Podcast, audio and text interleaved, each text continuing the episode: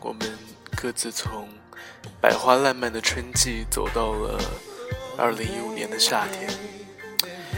当然了，你也可能在地球的另一端经历了与我截然相反的季节交替。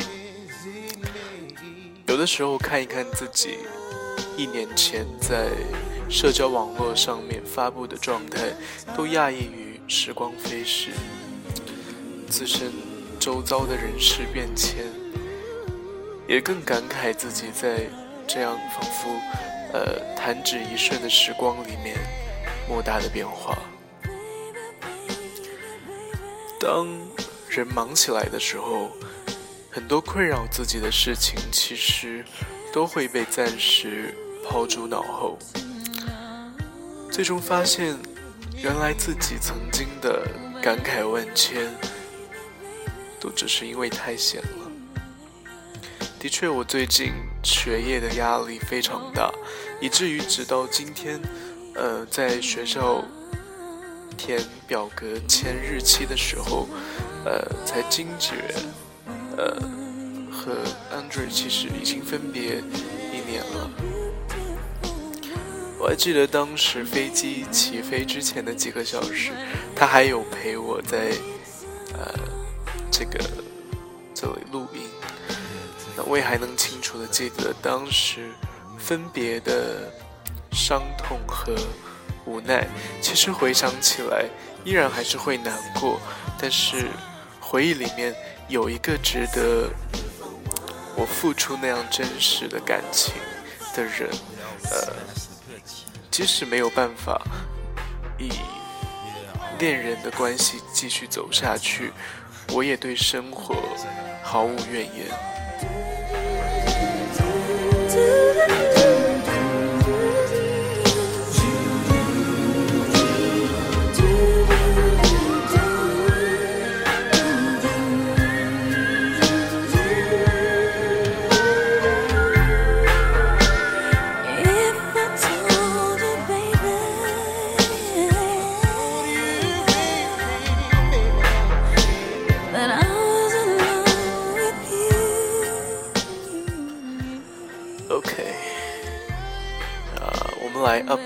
下关于教授的故事，就是我这个我很喜欢的教授。OK，他一直在那个 bar 唱歌，那是个 gay bar。那之前也说过，其实，在 gay bar 唱歌不一定说明他是他的性取向。OK，呃，所以其实我对这一点一直是不了解、不清楚的。前两个礼拜，我有再一次造访那个 bar，和我的一个朋友。那比较不幸运的是，我那一次呢被因为没有呃二十一岁以上的这样的身份呢，就被呃请了出来。我当时想说，OK，如果是这样的话，我还是想要站在窗口看一下他。呃，再离开。那在这样一个过程当中呢，呃，有一个女士走过来，呃，她在抽烟，是其实是很很平常的一个，在美国很平常的现象，就是陌生人会跟你闲聊。然后她在那个酒吧门口呢，就跟我说：“嗯，我喜欢你的衬衣啊，你的衬衣很好看，你的鞋子也很漂亮，什么什么的。”那因为是一个其实还蛮平常的美国式的 social，所以我也我也就礼貌性的回应说谢谢，啊，你的衣服也很好看。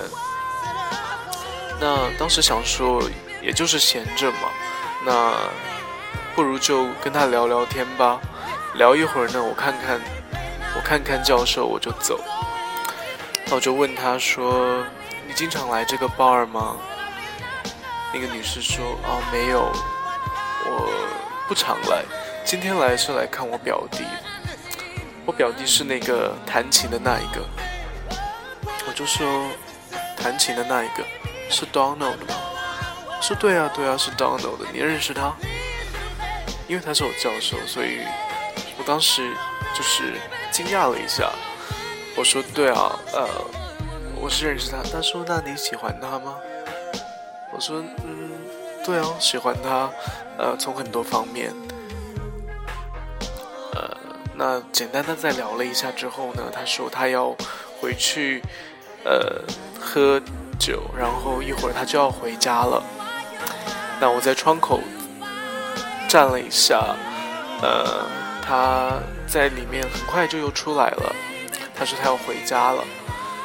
跟他道别之后呢，我转身跟我的朋友说啊，其实呢，我就应该问问他这个教授是直男还是 gay。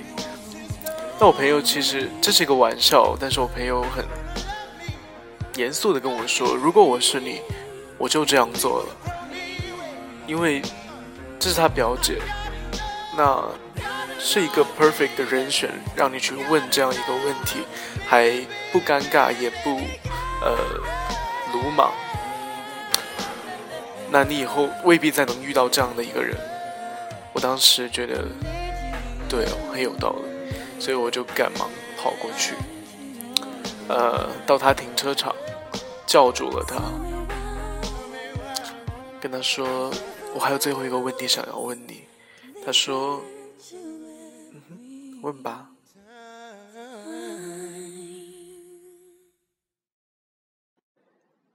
呃，我还是很有一点点觉得很难为情，但是呢，我还是鼓足勇气问了出来。我说：“Donald，他是直男吗？还是？”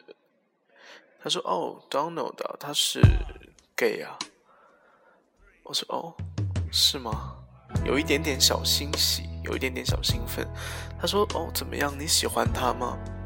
我说呃，对我挺喜欢他的。他说哦，太棒了！你想要我告诉他吗？想要传达你的信息吗？他认识你吗？我说他认识我，但是谢谢了，不用你，呃，不用麻烦你去传达这样的一个呃信息，因为。其实，嗯，我们的关系并不是一个呃健康的关系，符合伦理的关系。如果我告诉他，他说怎么了吗？我说其实我是他的学生。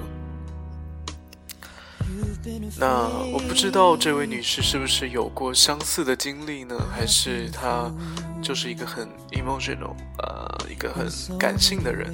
她听到这里，她就开始哭，弄得我有一点点措手不及。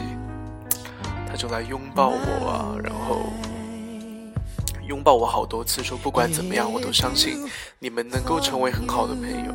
每一个在那个 bar 里面的人，都是他十五年、二十年以上的好朋友。Donald 是我认识的人里面最善良的，所以我是希望你们能够成为很好的朋友。那话说到这里，我大概了解到说，他也未必看好我们成为 you know 情侣这样关系的一个前景。呃，那我也接受，但是我很。很欣喜于这样的一个发现，或者确定了这样的一个它的属性、它的性质。OK，那这件事情告一段落了。呃，其实确定了他是 gay，也对我们的关系进展并不会起到太大的推动的作用。其实，在这样的一个时间点上，我已经喜欢他很久了。呃，虽然从一早我就明白，碍于我们师生关系的前提，我们没有可能。上天给了我这样的一个缘分，却毫不给我发展的机会，我也就当做是一个玩笑好了。但令我越来越觉得希望缥缈的原因，是在于。我跟他有着不同的经历，过着不一样的人生，也许因为某些原因而有交集，但是却始终难以交融。简而言之，我们之间没话可聊。多少次我尝试着跟他交流，却最终都发现无奈。于没话找话的尴尬，没有呃共同话题的分享呢，这样的气氛是难熬的。话不投机半句多，所以退一万步说，即使我能够有勇气去向他示爱，假使我们能够在一起，打破一切的约束和界限，最终也会结束在在呃这样的一个无奈的局面。所以我现在的态度是我想要慢慢的放下这一份喜欢，让这一段其实不短，但是呃，比较于人生而言，那这几个月的的的确确是短暂的。这样一个短暂的暗恋呢，至少不成为我青春回忆的污点。那我更希望以后回忆起来还是会呃。嘴角带着微笑啊。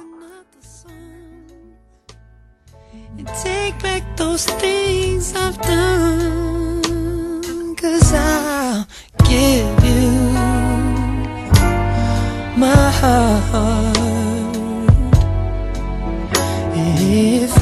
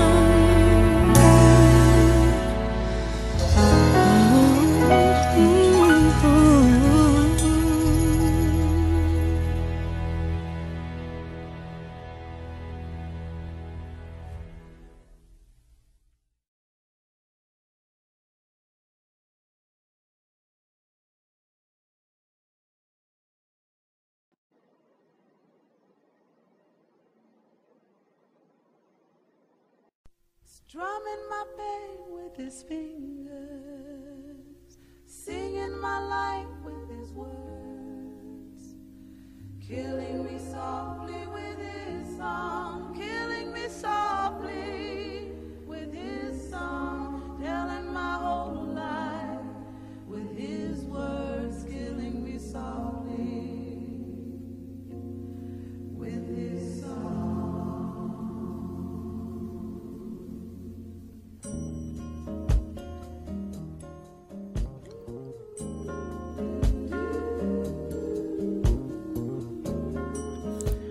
所以呢，其实能够找到一个，呃，能在交流上与自己产生强烈共鸣的人，是一件极其幸运的事情。